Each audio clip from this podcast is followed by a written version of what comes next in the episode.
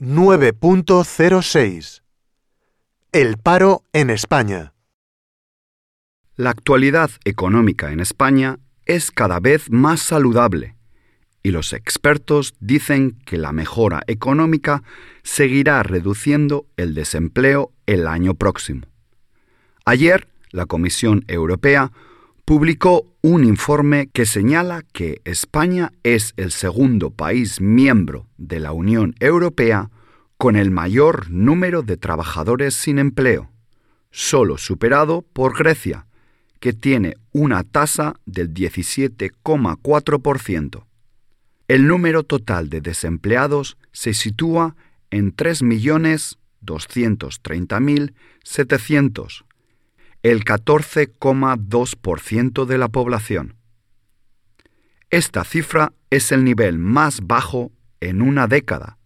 Sin embargo, es más del doble de la media de la Unión Europea.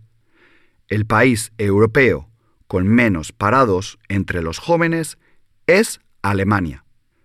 Los jóvenes son los principales afectados y casi medio millón de los menores de 25 años no tiene empleo. Los sectores más afectados son la hostelería, la construcción y la agricultura. Las comunidades autónomas con más desempleo son Ceuta, con un 31%, Melilla, con un 27%, Extremadura, con un 25%, y Andalucía con un 24,7%.